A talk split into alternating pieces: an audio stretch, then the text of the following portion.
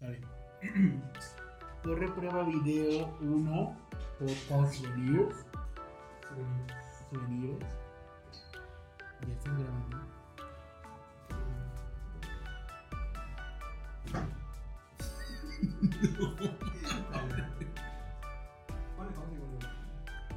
Madre, que grabando, güey.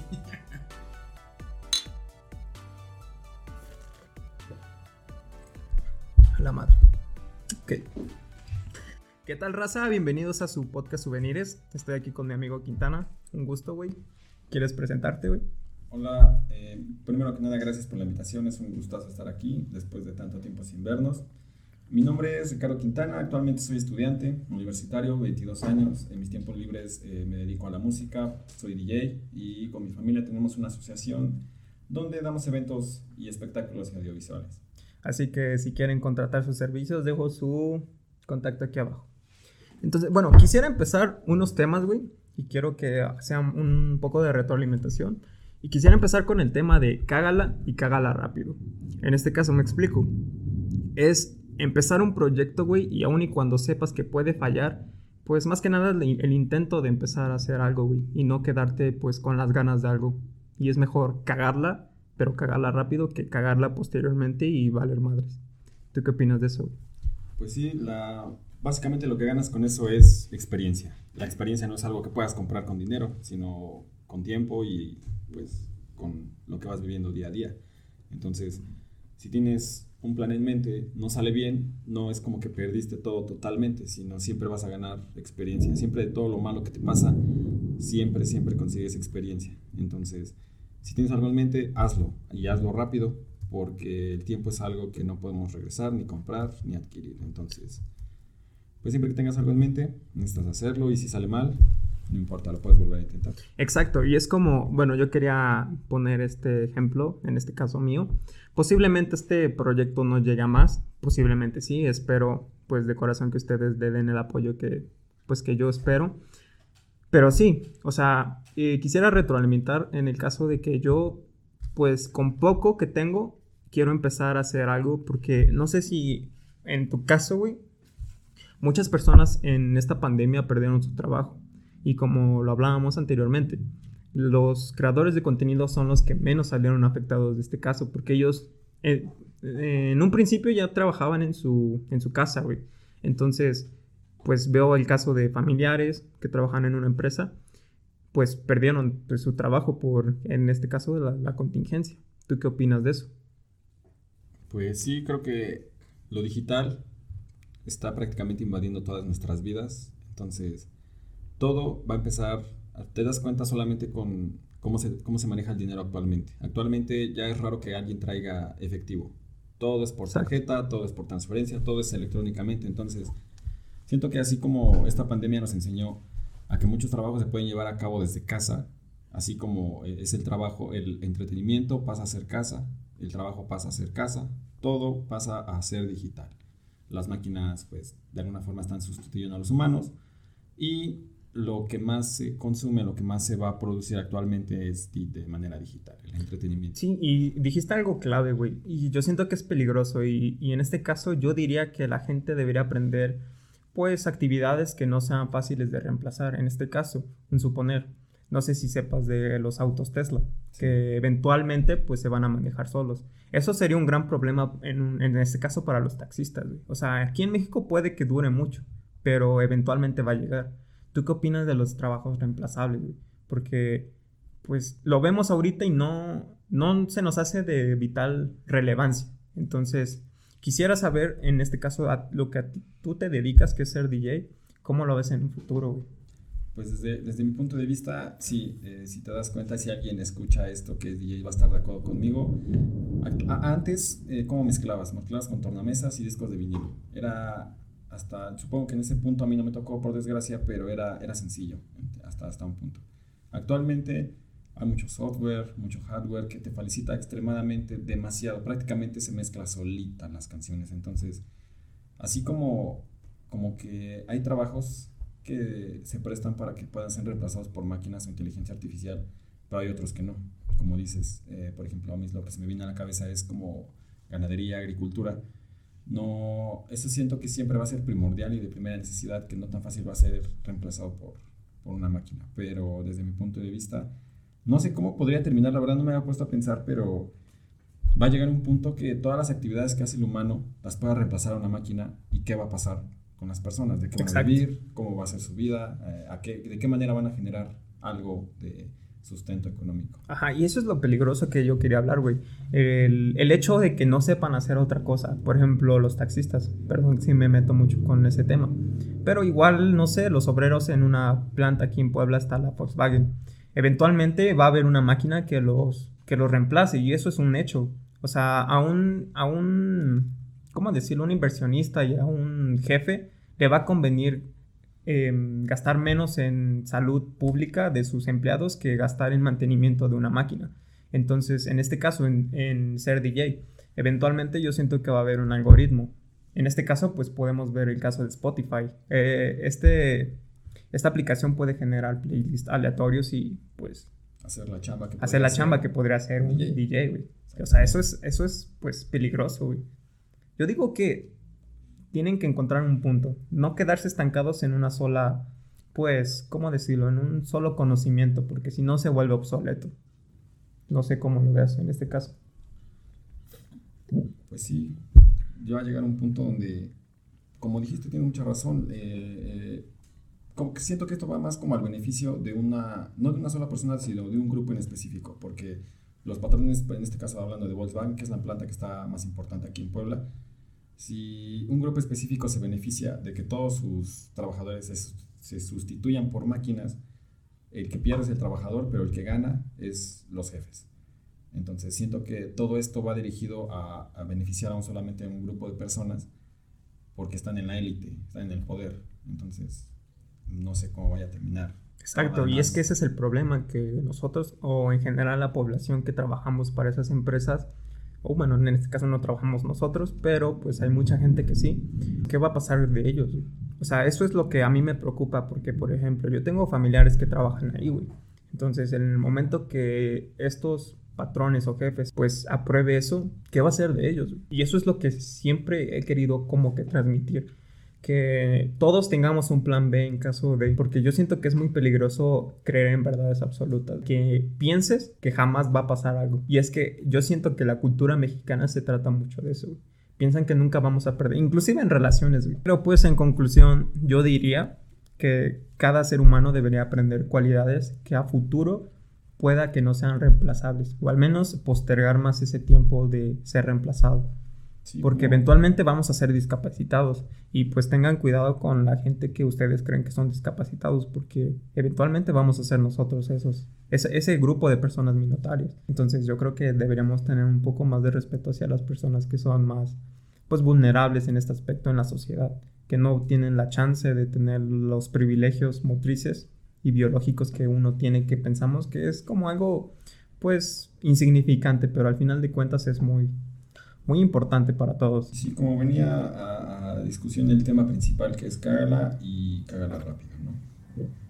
Porque, bueno, lo que podemos recomendar es que no te, que no te estanques en una sola cosa. Dices, tú puedes decir, yo tengo un trabajo ahorita, estoy en una empresa, lo que sea, pero eventualmente puede pasar algo, ¿no? Una, una crisis o sustitución, como decíamos. A lo mejor es algún tema un poco pronto para decir lo que ya vamos a hacer esos estudios por máquinas, pero pues puede llegar a pasar, no esté cerrado a lo que pueda pasar. Entonces, si puedes aprender a hacer otras cosas, inténtalo. No importa que no salgan bien, siempre y cuando tú aprendas, eso es lo importante. Y no, pues no, prácticamente no, no, no te claves en una sola cosa. Bueno, concluyendo en ese tema, quisiera tocar otro que para mí es de suma importancia, que es la definición de éxito.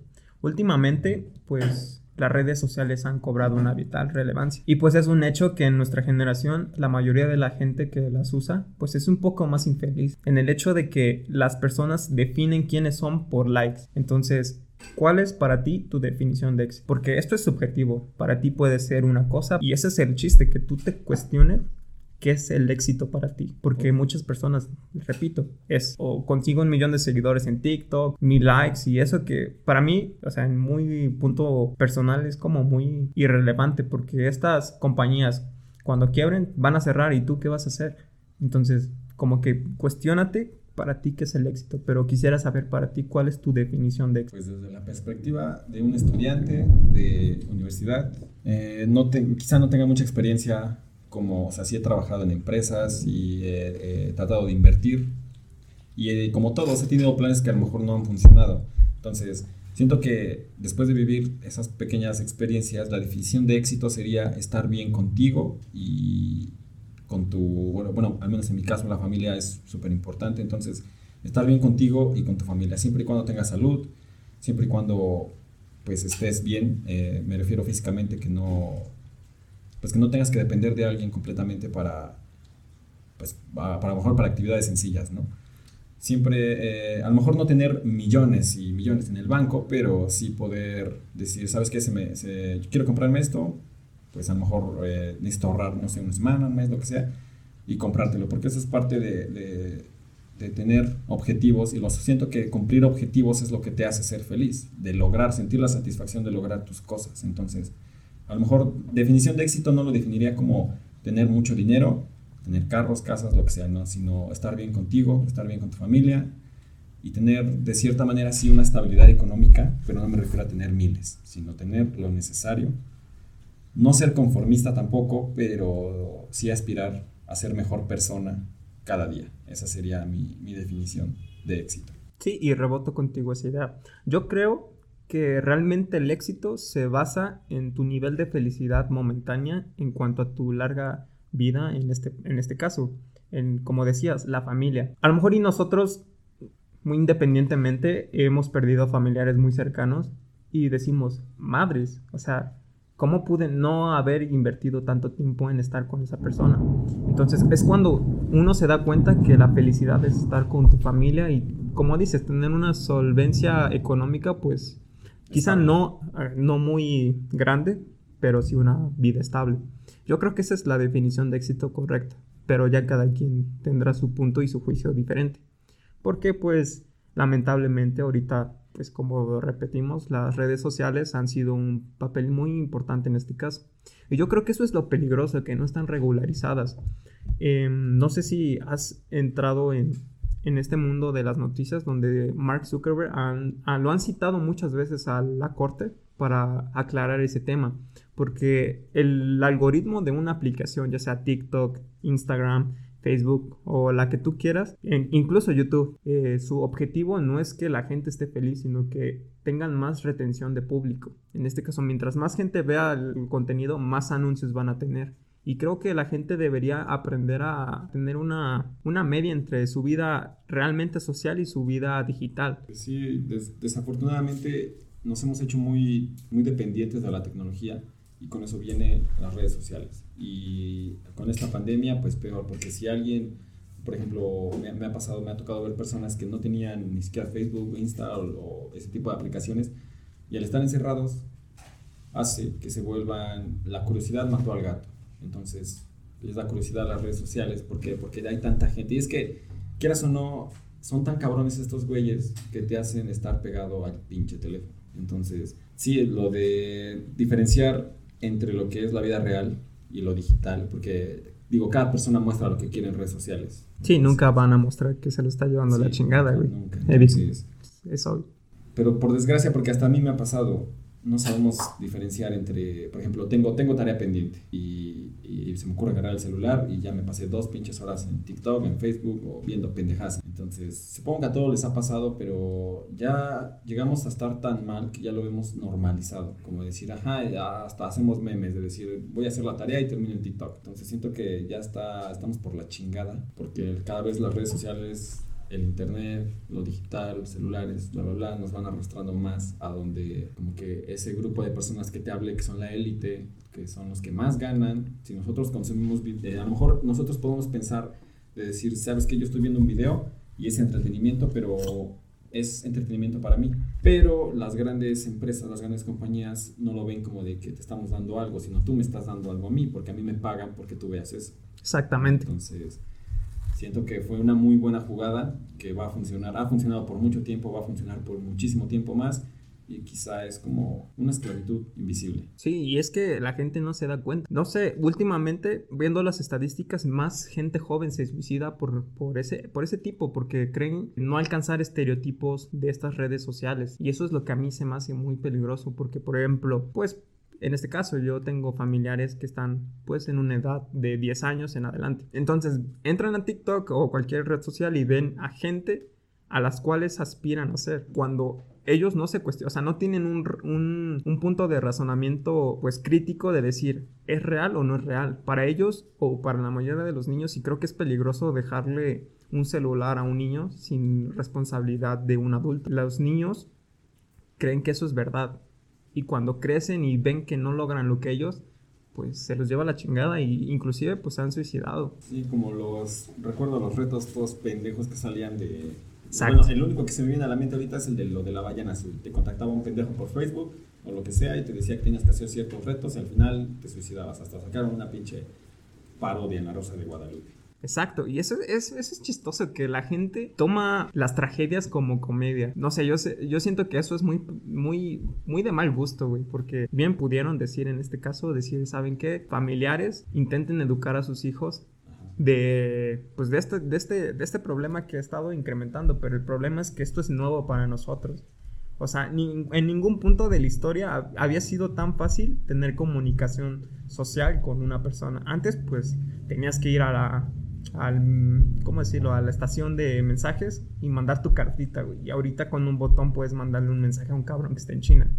Entonces, yo siento que eso está muy cabrón. Está, y ahorita que dijiste lo de los niños, está, está cabrón porque, al menos en nuestra generación, que somos de 22 años, del 99, 98. En la infancia no, no era que tuviéramos WhatsApp, no teníamos Facebook, a lo mejor hasta la secundaria, ¿no? Y si nuestra generación, porque es la verdad, nuestra generación está de la mierda, de la mierda.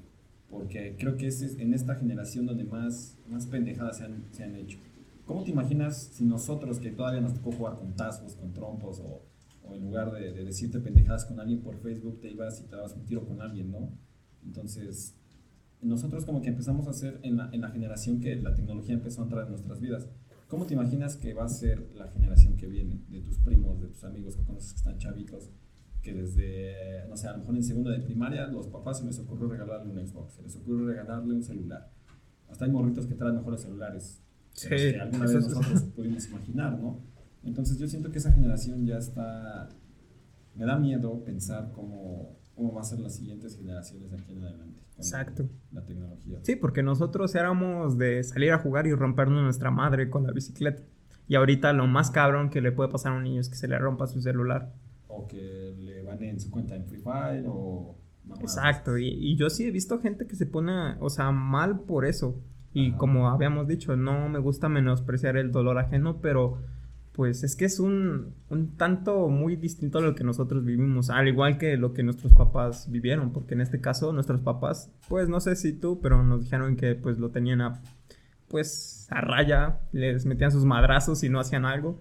Nosotros fuimos un poco más, más suertudos en este caso, pero posterior a nuestra generación, son como más, como los conocen los niños de cristal. Sí, no te imaginas cómo era antes que tu papá iba a la escuela y si no te aprendías las tablas, el profe te ponía a poner tus putazos. Y ahorita hay alumnos que demandan a los profesores porque se les vieron feo. Entonces, está, cada vez se va haciendo más, más delicada la situación. Y, y está, está cagado con lo de la pandemia porque tengo mis primitos, güey. Eh, ¿Sabes qué? ¿Cómo sacan los comerciales, güey? El poder de la publicidad está, está muy cabrón. Sí, de hecho, esto este fue una gran parte de aguas en la Segunda Guerra Mundial, pero continúa. Los niños, güey, decían, vamos a jugar la chingada, güey. ¿Y cómo sacan los pinches comerciales? Casi, casi obligaron a la gente a estar en su casa porque decían, si te sales te vas a morir. El niño crece traumado, cabrón, porque no se va a querer quitar el cubrebocas, vas a tener pinches cuidados bien raros de gel, de la chingada. Va a crecer con un cierto trauma de deseo. O sea, ¿cómo, ¿cómo hubieras crecido tú si de morrito no podías salir de tu casa, cabrón? Porque te ibas a morir o si iban a morir tus papás. Bueno, eh, retroalimentando eso, pues puede que sea bueno y malo. En salud psicológica yo creo que sí es, sí es muy cierto que lo que dices tú, porque una persona pues jamás había, eh, inclusive nosotros, es la primera vez que nosotros experimentamos una pandemia y yo creo que el mundo entero. Pero sí, o sea, no, lo había, no me había puesto a pensar que un niño puede crecer traumado con eso. aunque para nosotros los adultos yo creo que es más eh, pertinente tener cuidados. Inclusive los, la OMS dice que han bajado los contagios por gripe Sí, sí, a sí. causa de esto. Entonces, tanto puede ser bueno como malo, depende de la situación. Pero sí, un niño puede cre- crecer traumado, decir, madre, si no salgo con mi cubrebocas, un virus va a llegar y me va a llevar la chingada. Yo me traigo el virus y voy a matar a mis papás. Sí, que eso es lo más... Y, y son casos que son reales, güey, y eso no es muy ajeno a, a muchas cosas. Inclusive, pues, pues eh, publicidades amarillistas, ¿no? De gente que va de fiesta y a la semana se muere la abuelita. No sé si te enteraste Sí, de sí, eso. sí. O sea, sí, o sea, sí está cagado, pero sí es real, güey. Y yo creo que las personas debieron haber tenido un poco más de precaución en ese sentido, para no lamentarse de decir, verga, pues la cagué. Pasando a otro tema, güey, quisiera hablar sobre religión. Quisiera saber tu punto de vista sobre esto. ¿Tú qué, cómo te consideras? ¿Religioso, creyente, agnóstico o ateo? Pues me consideré una persona agnóstica. ¿Por? Porque, bueno, a veces entro como en un conflicto porque, por desgracia, nos enseñaron a que las personas siempre tenemos la necesidad de creer en algo. Por ejemplo, eh, yo no, no entendía, al principio me enseñaron a mí a que tenía que rezar, que tenía que ir a la iglesia, que tenía que creer en algo y que era malo si no lo hacía. Exacto. Ya sabes, que te traman que el diablo, que el infierno. Bueno, no como me dijeron mis papás así como tal de te vas a ir al infierno si no rezas. Pero me dijeron, ¿sabes qué? Pues es que a mí me enseñaron así y yo te voy a enseñar a ti a hacer así porque a mí me hace sentir bien. Pero ya llega un momento que tu mente empieza como a Cuestionarse. de exactamente cuestionarse. Entonces, desde mi punto de vista, la religión es el opio de los pueblos porque ¿de qué manera vas a tener a, a un grupo de personas trabajando si no les, no sé cómo explicarlo, sino les das algo y después se los quitas? O les haces creer que algo es importante cuando no lo es, pero a ti te beneficia. Exacto, como una es- verdad absoluta. Yo siento que es lo que hicieron con la religión, porque, o sea, ¿cuántos? solamente te das cuenta en el Vaticano, paredes de oro, monumentos, esa, y es un- una riqueza extrema que podría haberse invertido en otras cosas. Yo no, no, no le veo la, la gracia ni el chiste a que Sí, la a religión, estatuas, ¿no? Exactamente, tenga tanto estatus, porque dices, cualquier persona, los padres, por ejemplo, los padres que dan misas y eso, llegan en Mercedes, BMW, camionetas blindadas, la chingada. ¿Para qué? ¿Por qué? Sí, deja tú el Vaticano, güey. Vete al centro de Puebla, a la parroquia catedral, de güey. tu pueblo, güey. Sí, güey. O sea, ves a gente realmente valiendo madres en la calle, en el centro, güey. O sea, a mí, yo desde ese punto yo dejé de creer realmente en una religión en específico. Igual que tú, yo comparto una, una creencia más agnóstica. ¿Por qué? Porque cuando yo, yo igual crecí con esa, con esa mentalidad de que si no rezo y si no me porto bien, que portarse bien es algo que conlleva la religión y que es bueno para la sociedad en este caso, pero seguir al pie de las letras, así que te pongas a rezar a las 6 de la tarde y toda esa, toda esa madre, perdón, pero a mí me inculcaron, güey, o sea, rezar todos los días a las 6 de la tarde. Como, no sé, güey, yo, yo en ese momento para mí eso era mi verdad, pero cuando yo empecé a tener conciencia de razón, pues en este caso fui al- a la catedral, güey, y vi que tanta hip- hipocresía que había, güey. En este caso de gente realmente valiendo madres. Y, ustedes lo pueden comprobar. Váyanse a la catedral y va a haber gente, o sea, descalza y con hijos. O sea, y, que eh, inclusive ni siquiera la gente que va, güey. Yo, yo creo que la gente católica es la más hipócrita, güey. Porque va y no ayuda a los demás. Entonces, en este caso, pues yo igual me considero agnóstico y yo quisiera pues justificar es- este punto de vista con un problema filosófico. No sé si conozcas el, el planteamiento del mal del mundo, güey. No. Bueno, acá lo tengo anotado, güey, pero en filosofía el problema del mal dice que no puede haber un dios porque, bueno, un dios, ya sea como lo quieras llamar, Jehová, Yahvé, Jesús, Alá, eh, Buda, como tú quieras. Todos comparten una, tres, tres características, pues, pues, no sé, como, como estándar, ¿no? Que es la omnipotencia, la omnisciencia y la omnibenevolencia, que quiere decir que es todopoderoso, que todo lo sabe y que... Entonces, mi problema entró cuando te das cuenta que si es todopoderoso, no puede ser bueno, en teoría tiene el poder de acabar con el mundo. Bueno, no con el mundo, bueno, igual y sí, ¿no? Pero con el problema o el, el mal del mundo. Pero pues no lo hace. Entonces el o no sabe todo o no es todo bondadoso. Y si es todo bondadoso, no puede ser, o no sabe que nosotros estamos valiendo madres. No sé cómo tú lo veas. Pues para mí se me hace una, una pendejada porque, o sea, lo que ponen de pretexto es, por ejemplo, un, no creyente con un creyente te dice, ¿sabes qué? Entonces, ¿por qué si Dios es tan bondadoso, como lo pintan en la Biblia, como te han enseñado, ¿por qué, por qué deja que haya mal en el mundo? Y mal me refiero a guerras, personas que murieron por pagar cosas que no debían, que no debían. Entonces, guerras, violencia, este, entramos en temas más fuertes como secuestros, violaciones, todo ese tipo de cosas. ¿Por qué si un estudiante que no, no hacía mal a nadie, se preocupaba por estudiar, por tener un mejor futuro, ¿por qué tuvo que haber sido asesinado, secuestrado, lo que sea, si no debía nada a nadie? Y ahí las personas dicen, ¿sabes qué? Es que Dios nos dio libre albedrío. Ajá, pero ¿para qué? ¿Qué chiste tiene darte algo si vas a hacer mal con eso? Deja tú eso, güey. Los niños, o sea, mi ejemplo son los niños con cáncer, güey. O sea, nosotros como sea, si nos carga la chingada, pues ya vivimos algo, pues, Regular. decente, regular. Pero un niño, güey, o sea, o sea, si Dios sabe que están mal, ¿por qué deja que sufran, güey? Y si eso es, y ese, y es lo que me caga, güey, que la gente argumenta que ese es el plan de Dios. O sea, si su plan de Dios es que un niño sufre y que su familia se lo lleve la chingada, aparte de endeudarse, güey, y pagar eso, esos, Esos tratamientos. esos tratamientos tan caros, entonces no es omnivolente. Entonces no puede ser, pues, como lo pintan en las religiones, güey. Sí, es como que son muchos, muchos temas en pro y en contra, porque igual no hay como una evidencia científica de que Dios como tal haya existido. Pero ahí entramos como que en otros temas de que por qué, por qué ha sido desde hace años y hace tantos y cientos y cientos de años. Pero pues yo siento que ya entramos como en más temas de teorías como conspirativas, porque es que hay como en las pinturas rupestres y jeroglíficos toda esa madre que ha indicado que había la presencia de alguien superior, de un ser superior, pero a lo mejor no era, no era un humano, como por decirlo, no era Dios como lo plantea, barbón, güero, alto, de pelo largo. Pero, pues apenas leí una frase que me, como que me, sí me sacó de onda porque, porque decía, bueno, la pregunta es, ¿Dios existe? Y daba el ejemplo de una moneda. Elige eh, águila o sol. Y pues águila sí, sol no. Entonces, si, si tú ganas el volado, lo ganas todo. Si lo pierdes, no pierdes nada. Porque si apuestas a que sí existe y ganas, y si no existe, no pierdes, no pasa nada. Entonces, como que y sí, ha, ha habido, ha habido momentos donde me siento por la chingada y dices, eh, puta madre, entonces sí, sí, como que entras a, a- a empezar a cuestionarte todo lo que creías, si es verdad o no, después de ver tantas cosas. Entonces, siento que ya es como de decisión de cada quien creer. O sea, no, no, me, no, no creo que si no crees en Dios, cuando te mueras vaya a haber, no vaya a haber un paraíso para ti. Solamente es un ciclo de vida que va a pasar y todo, pero pues quién sabe, nada, nada quita la posibilidad Exacto. que sí. Yo creo que todos tenemos que tener fe en algo, güey. Porque si no...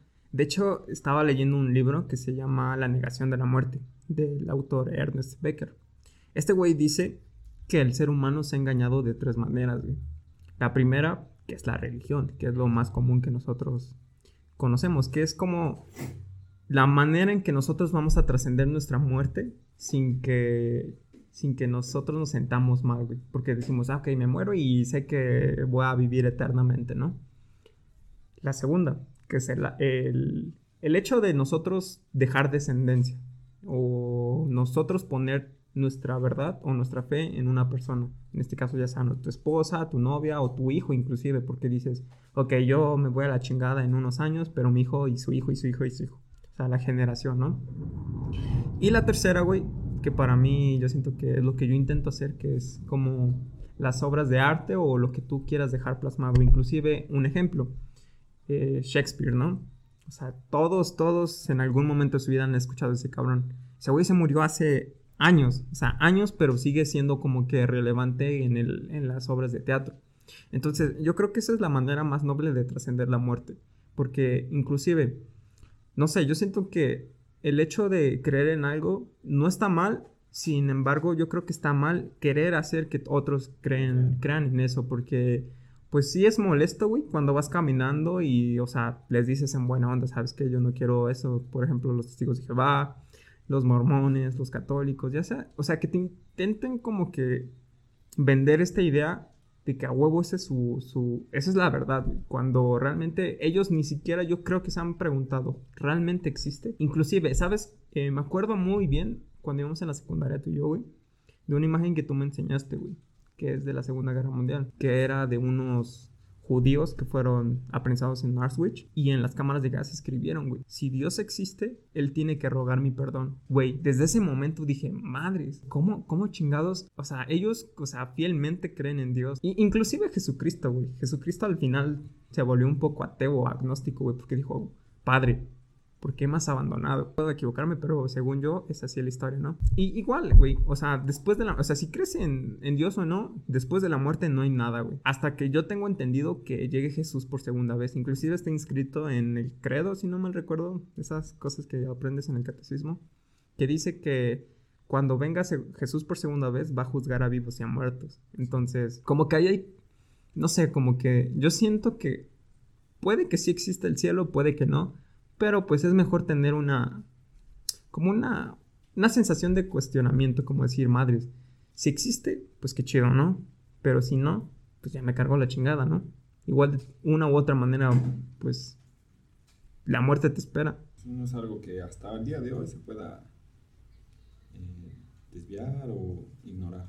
Concluyendo con este tema, quisiera hablar también un poco relacionado, pero se llaman verdades absolutas. Una verdad absoluta es aquella cuando una persona cree firmemente que eso es todo, o sea, todo para alguien.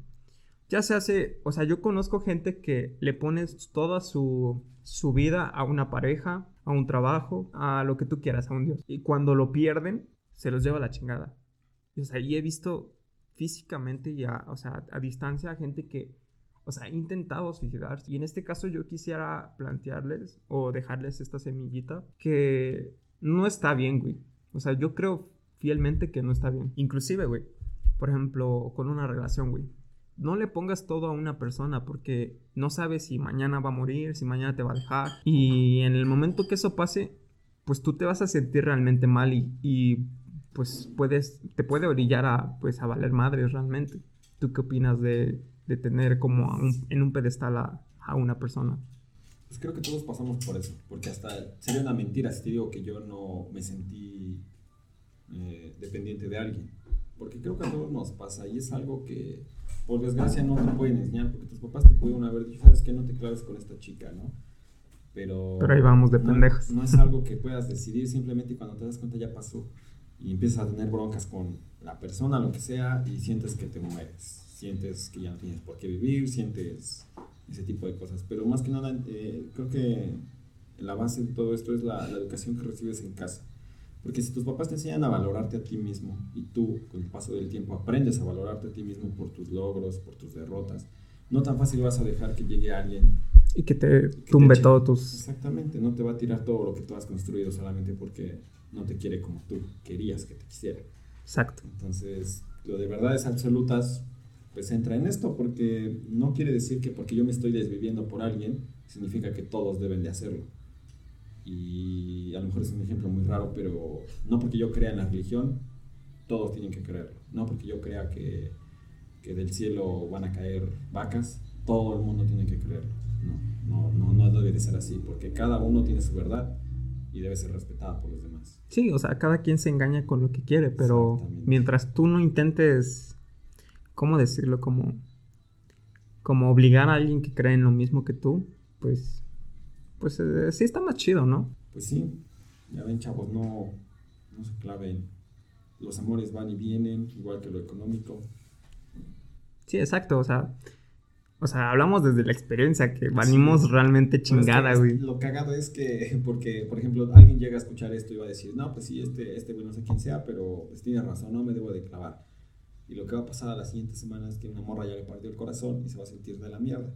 Pero yo siento que es algo que no se puede evitar. No sí, conozco, exacto. No conozco una sola persona que no le, no le hayan roto el corazón. Pero ahí depende de cada persona. De cómo lo sobrelleva. Cómo lo vas a sobrellevar. Porque si te vas a tirar en cama y vas a decir, no, pues ya no tengo por qué vivir, pues te vas a tirar en la mierda entonces. Pero el güey que dice, no, pues ni pedo, yo valgo más que una relación culera, pues el güey va a agarrar más confianza en sí mismo y va a sobresalir. Pero pues ya eso así que ya es cuestión de, de cada quien. Pero lo recomendable es que pues no te dejes llevar por las malas emociones o por Exacto. los malos momentos. Digo, todo pasa y el tiempo es lo que cura todo. Exacto, inclusive, güey, hay una frase que a mí me mama que dice, eh, la miseria se desperdicia en el miserable. Entonces, si tú me estás escuchando y estás valiendo verga, que te dejó tu novia o cualquier situación, yo creo que debes aprender, o sea, nosotros hemos, bueno, quiero hablar por nosotros, quién sabe los demás, pero nosotros hemos hecho grandes cosas a raíz de situaciones culeras. Un ejemplo, a mí, pues terminé una relación de tantos años y pues me dediqué a ser profesor de baile, que cosa que yo nunca habría hecho si, si hubiera sido con esta persona. Inclusive pues logré estar en varios grupos de baile, folclórico, latinos, eh, urbanos. Y pues yo digo que lo más bonito que te pueda pasar, pero a la vez lo más culero es que te, que te hagan cagada, güey.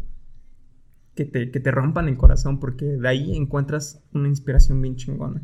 No sé si tú lo rebotes, pero a mi parecer, en el momento no lo vas a ver. Y si te está llevando la chingada, pues yo recomendaría pues ayuda especializada, un psicólogo, terapia. Y dejar de lado los prejuicios pues de, pues de que ir a un psicólogo es de loquitos, güey. Cuando realmente no.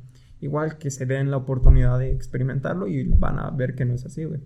Pero yo digo que valer chingada, valer verga, es lo, de lo más bonito que te puede pasar, güey. Porque de ahí puedes alcanzar muchas cosas. Inclusive lo tomas como experiencia para no ser lastimado de la misma manera posteriormente. No sé cómo tú lo ves. Sí, de las desgracias aprendes, agarras experiencia. A veces, por desgracia, puede costarte muy cara la experiencia, porque puedes perder mucho dinero, puedes perder amigos, hasta incluso puedes perder familia.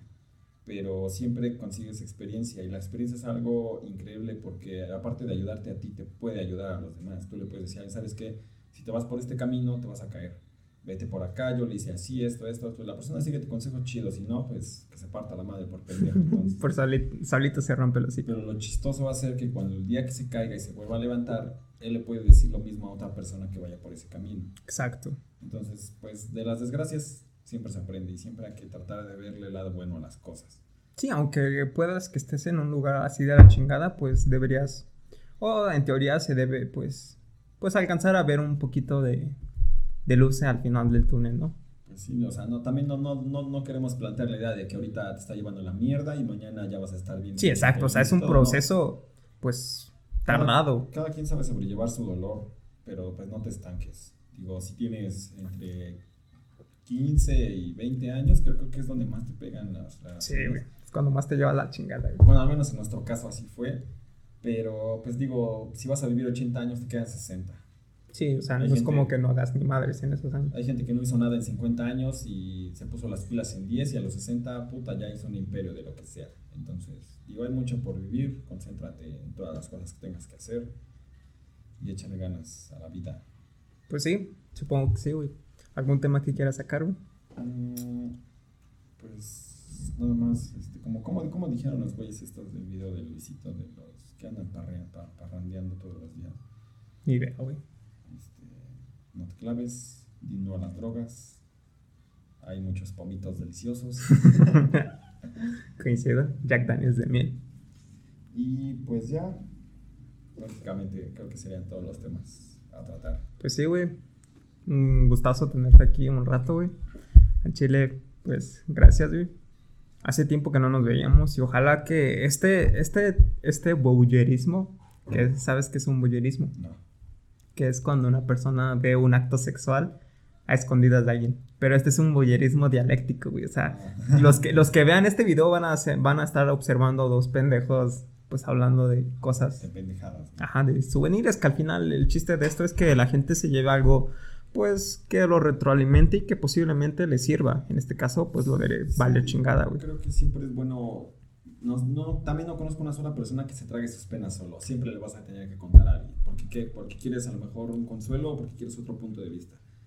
Entonces, al menos a mí cuando me pasa algo, siempre trato de preguntar, ¿tú qué opinas? ¿Tú qué opinas? ¿Tú qué piensas? Exacto. Unos me van a decir, estás pendejo, otros me van a decir, no hiciste lo correcto, pero siempre es bueno alimentarte de las opiniones de otras personas. No te las tomes a pecho, tan a pecho, porque al final de cuentas a quien está pasando es a ti, pero si alguien está escuchando hasta aquí y te interesaría hablar, platicar sobre algo, pues mi buen amigo Pedro siempre está abierto a cualquier tipo de conversación. Dejen aquí su mensaje en el DM. quieres participar o quieres, te gustaría venir y platicar o lo que sea, pues siempre estamos abiertos para...